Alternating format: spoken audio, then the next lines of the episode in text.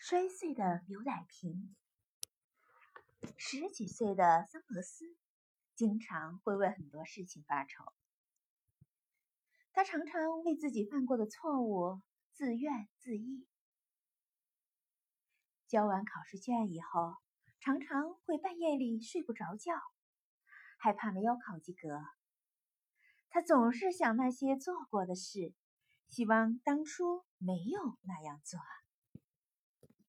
总是回想他说过的那些话，后悔当初没有将那些话说得更好。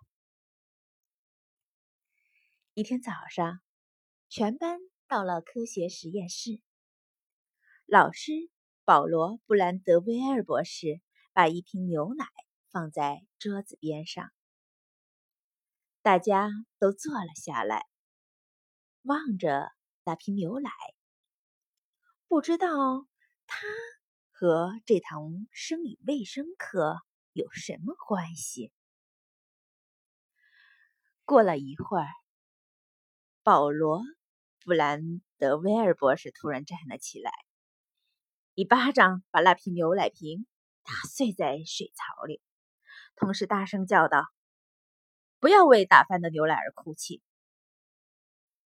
然后。他叫所有的人都到水槽旁边，好好的看看那瓶打翻的牛奶，好好的看一看。他对大家说：“我希望大家能一辈子记住这一刻。这瓶牛奶已经没有了，你们可以看到它都漏光了。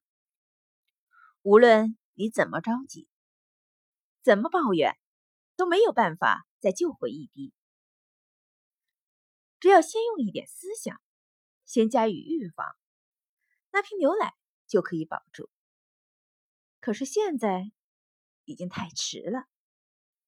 我们现在所能做到的，就是把它忘掉，丢开这件事情，只注意下一件事。